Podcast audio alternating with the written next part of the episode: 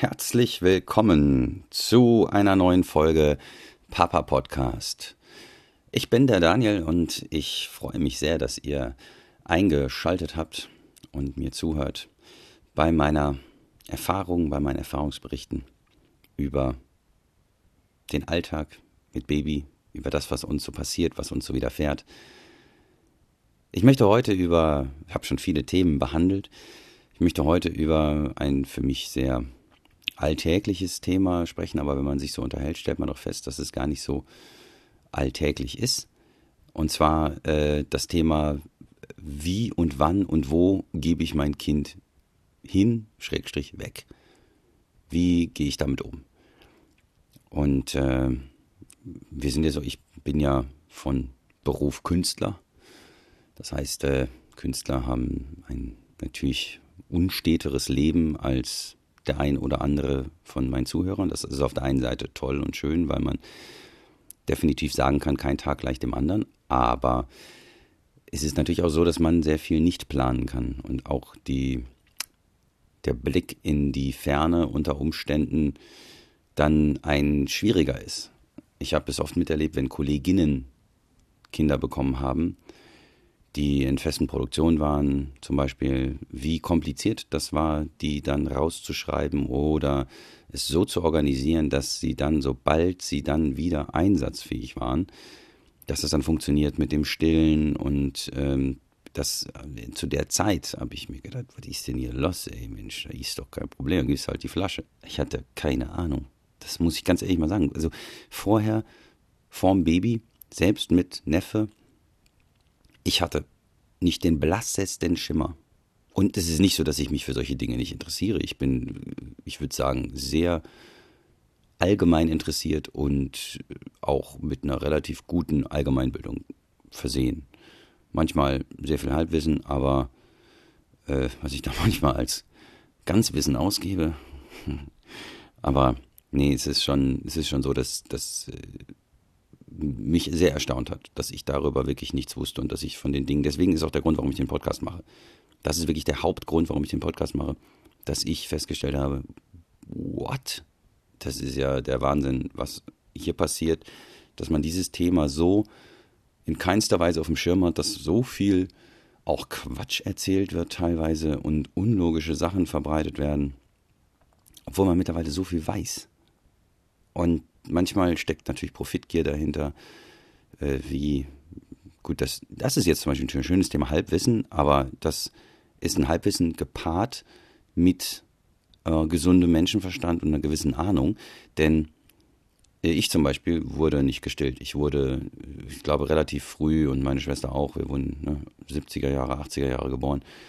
Äh, wir wurden relativ schnell zugefüttert und ähm, also Ersatz und dann ähm, das liegt natürlich dann auch daran, dass in der Zeit äh, viel weniger oder man wusste nicht so viel darüber und dachte, dann ist ja ungefähr das Gleiche und eine Industrie profitierte davon. Das heißt, ähm, die Hip-Aletes und äh, was weiß ich was dieser Welt, die profitierten natürlich davon. Und ähm, das äh, Babynahrung herzustellen und die dann im, im großen Stile ähm, und das Volk zu bringen, was ja kein Frevel ist, um Gottes Willen. Ich meine, jeder muss ja irgendwie gucken.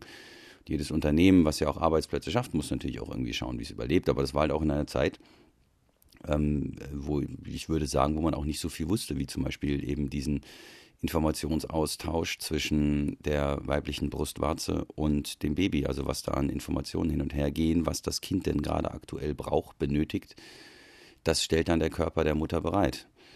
Und äh, das passiert natürlich nicht über eine Flasche und über äh, Beikost äh, oder Ersatznahrung oder was auch immer oder Prämilch oder blöb. Deswegen, ähm, das ist eine tolle Sache für die, die nicht stillen können oder die ein, ein, ein, Brustwarzenproblem haben, wie Sarah das zum Beispiel zuletzt äh, geschildert hat äh, in, in dem Podcast mit Sarah, hat sie das ja wirklich toll dargestellt, dass sie das psychisch zugesetzt hat und sie dann ähm, dann einfach äh, musste, sie konnte gar nicht anders. Und die Schmerzen waren zu groß und äh, deswegen ist sie auf aber dann Muttermilch in Flaschen umgestiegen. Und äh, das muss natürlich jeder für sich machen, wie er es für richtig hält. Ich bin da sehr froh, dass meine Frau da genauso tickt wie ich, dass sie sagt, lieber zwei, dreimal etwas mehr probieren, um dann am Ende sagen zu können, wir haben es wirklich versucht, in diese Richtung zu gehen und können uns nichts vorwerfen am Ende, weil wir bloß einfach den bequemeren Weg gegangen sind. Ähm, das ist halt auch was, was ich oft mitbekomme. Man geht dann halt doch oft den bequemen Weg. Gut, jetzt kommen wir wieder zurück auf das eigentliche Thema, denn äh, durch die berufliche Situation, Corona kommt dazu, haben wir natürlich den Luxus, dass wir sagen können, wir sind beide zu Hause. Ich mache zwar gerade ganz viel mit, äh, auch ich habe ja ein Unternehmen noch äh, und ähm, mache da ganz viel mit meinem Golfcamp aktuell. Da kann ich zum Glück auch sehr viel von zu Hause aus arbeiten. Aber nichtsdestotrotz, wir sind beide zu Hause und haben beide die Möglichkeit, uns da gegenseitig sehr viel zu, zu bouncen, zu reiben und dadurch natürlich auch, woran wir jetzt auch arbeiten, äh, versuchen einfach eine Entlastung herzustellen. Die Kleine bei uns zum Beispiel nimmt die Flasche gar nicht. Äh, das äh, wollen wir jetzt, also auch mit Muttermilch nicht. Und jetzt wollen wir natürlich versuchen, auch da bin ich für Tipps dankbar, das irgendwie hinzubekommen, dass sie die Flasche nimmt und dass wir dann an den Punkt kommen, dass ich meiner Frau eben auch mal den Rücken frei halten kann, dass sie dann auch mal einen Tag verschwinden kann, weil das würde ich gerne machen. Und das ist mir momentan so nicht möglich, weil kaum ist sie anderthalb Stunden weg, dann äh, geht die Alarmsirene an und äh, die Kleine will gestillt werden. Und wenn ich es dann mit einer abgepumpten oder gesammelten ähm, Milch versuche, die wir haben, dann aufgewärmt, also die ist eingefroren und dann aufgewärmt im, im, in diesem Flaschenerwärmer. Und dann äh, haben wir mit sämtlichen Temperaturen schon äh, experimentiert und die nimmt sie einfach überhaupt nicht. Also null und ja nicht. Und ähm, das ist, ja, also ich bin da in, mit meinem Latein momentan so ein bisschen am Ende. Wir probieren jetzt gewisse Dinge aus. Wir probieren jetzt so Sachen aus wie zum Beispiel, ähm, wenn wir jetzt mal davon ausgehen, dass, das, äh, dass diese, dieser Austausch, der da stattfindet zwischen Brustwarze und Kind, ähm, der Informationsaustausch, dann ist die Nahrung ja immer eine andere, weil sie auf die aktuellen Bedürfnisse zugeschnitten ist. Vielleicht schmeckt sie dann auch anders. Und deswegen versuchen wir jetzt auch dann in den nächsten Tagen mal, da werde ich mit Sicherheit dann auch drüber berichten, abzupumpen, ähm, aktuell, um dann eben die aktuelle Milch bereitzustellen, die quasi jetzt erforderlich ist. Und dann schauen wir mal, was dann passiert. Bin ich sehr gespannt. Aber ähm, genau, wie sind so eure Herangehensweisen? Wie ist so euer Gedanke? Das heißt, was, was könnt ihr euch vorstellen mit zum Beispiel Kita? Wie muss es beruflich laufen? Ist es eine, eine, der Partner kann es mit auffangen? Wie macht ihr das mit der Elternzeit? Also jetzt in unserem Fall natürlich hat meine Frau die komplette Elternzeit genommen, aus dem Angestelltenverhältnis raus, hat sie die komplette Elternzeit genommen und äh, ich bin da dann, also ich bin aktuell ohne festes Engagement. Das heißt, äh, in meinem Fall stehe ich erstmal hinten an, werde mir dann sicherlich nächstes Jahr dann irgendwann die zwei Monate, die mir zustehen, nehmen. Aber wir haben zum Beispiel geplant aktuell, dass wir sagen, wir wollen die Kleine erstmal nicht in eine Kita geben, sondern wir wollen so lange wie möglich, dass sie bei uns ist und dass sie dann quasi auch natürlich mit den Freundschaften, die jetzt durch die, durch den ähm, ähm, Geburtsvorbereitungskurs oder durch Babys von Freunden entstanden sind, zur gleichen Zeit auf die Welt gekommen, da dann natürlich, dass da auch Babyfreundschaften entstehen und Bindungen entstehen, aber eben nicht über die Kita.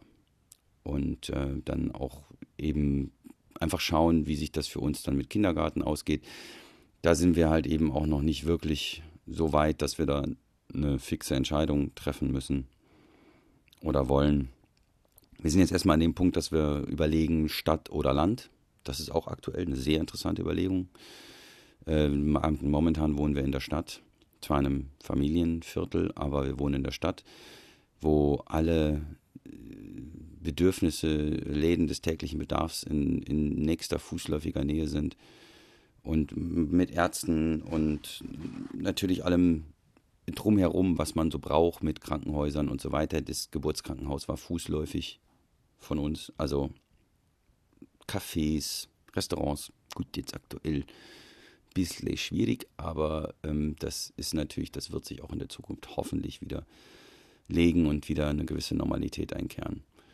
Aber ähm, das sind natürlich die Fragen, die wir uns jetzt stellen auf dem Land.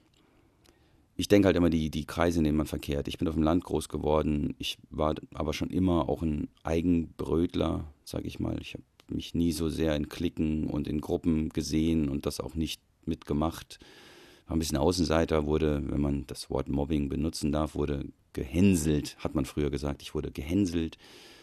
Ähm, und ähm, hatte da jetzt nicht so die mega, mega easy Kindheit, aber habe mich da für mich so zurecht gegroovt und äh, für mich so durchgeboxt, hatte meine wenigen ausgewählten Freunde und so ist es auch heute noch, dass ich da auch ja für mich einen, einen, guten Weg wählen konnte und auch immer den, den Abgründen, sage ich mal, aus dem Weg gegangen bin, also denen, die früher angefangen haben zu trinken, zu rauchen, äh, ja, was weiß ich, irgendwie einen Quatsch zu machen. Dem bin ich aus dem Weg gegangen.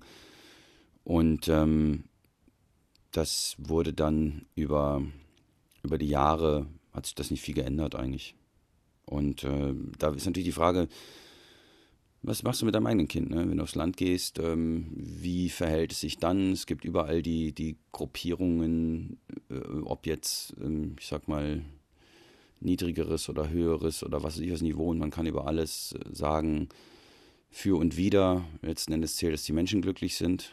Und ähm, ob jetzt jemand nun wie damals zu meiner Kindheit und Jugend die Jungs dann auf dem Dorf an ihren Opel Corsa A und B Corsa für die Älteren unter uns rumgeschraubt haben und die tiefer gemacht haben und dann übers Land geprettert sind mit ihren etwas äh, größeren Karts und Kurven geschnitten haben und dann teilweise beinahe ums Leben gekommen sind und so. Ähm, das ähm, fand ich damals schon nicht so geil und fand ich damals nicht so cool, aber auch mir sind Sachen passiert ähm, mit dem Auto und das war nicht tiefer gelegt und da bin ich auch, musste ich auch meine Erfahrungen sammeln. Also ich weiß nicht, deswegen muss ich sagen, äh, ich will mich da nicht besser stellen oder schlechter stellen, denn ich glaube, letzten Endes ist das entscheidend, wie glücklich der Einzelne und das Individuum ist und wie zufrieden mit dem Leben und wie gesund. Das ist, glaube ich, das Einzige, was zählt und ähm, alles andere wird sich dann eh zeigen, weil was man selber für sein Kind erhofft und sich wünscht, das, ähm, glaube ich, kann man nicht erwarten, dass das eintritt. Natürlich kann man gewisse Dinge dazu beisteuern, aber ich glaube nicht, dass man erwarten kann, dass das eintritt.